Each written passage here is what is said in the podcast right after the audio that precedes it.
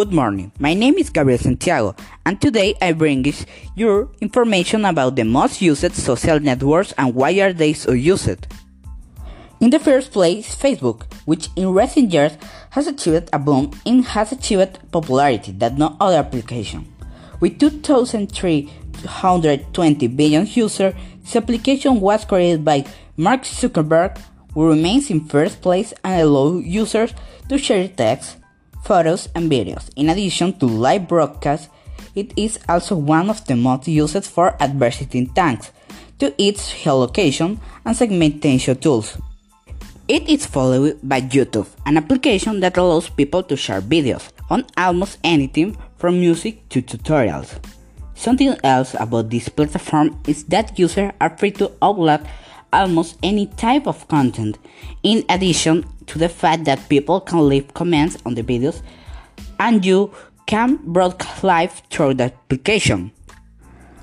We continue with WhatsApp, an application with 1.3 billion active users.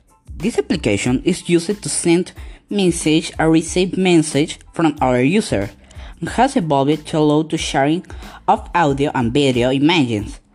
It also includes video calls and stories, which are the most used.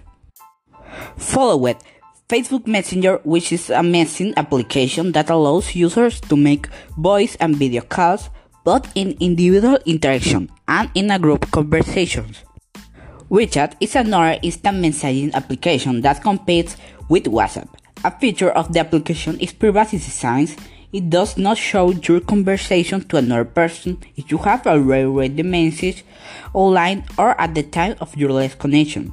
It is one of the most used applications in China, thus it's the main function that is capable read news, play and make also online payments from the app. Instagram is the following and this network belongs to Facebook. It started as a photo sharing tool and it is one of the ones that has shown the greatest growth in recent years, and this is expected to continue. The application was improving over time, allowing to, to exchange of messages, stories, video chats, live broadcasts, and publication of long videos on Instagram TV. QQ is another instant messaging service. The social network part excels in China. It has an email platform for watching blogs online shopping, games, and even tools to find a partner. Continue TikTok, a social network created to create and share short videos. That application allows you to create videos of 30 to 60 seconds. It is a leading platform in Asia, the United States, and other parts of the world. It is believed that little by little it will go, mark, making it more popular in Latin America. And finally, we have Weibo. It's a social network used in China that has a similar utility to Facebook and Twitter. This design is similar to Facebook, but it has functions similar to Twitter, such as 140 character post.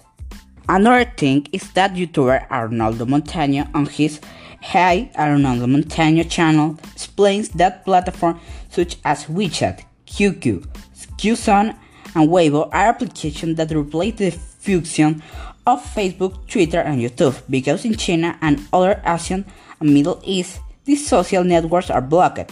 Given this question, is, is this blocked did not exist, will they have the same success?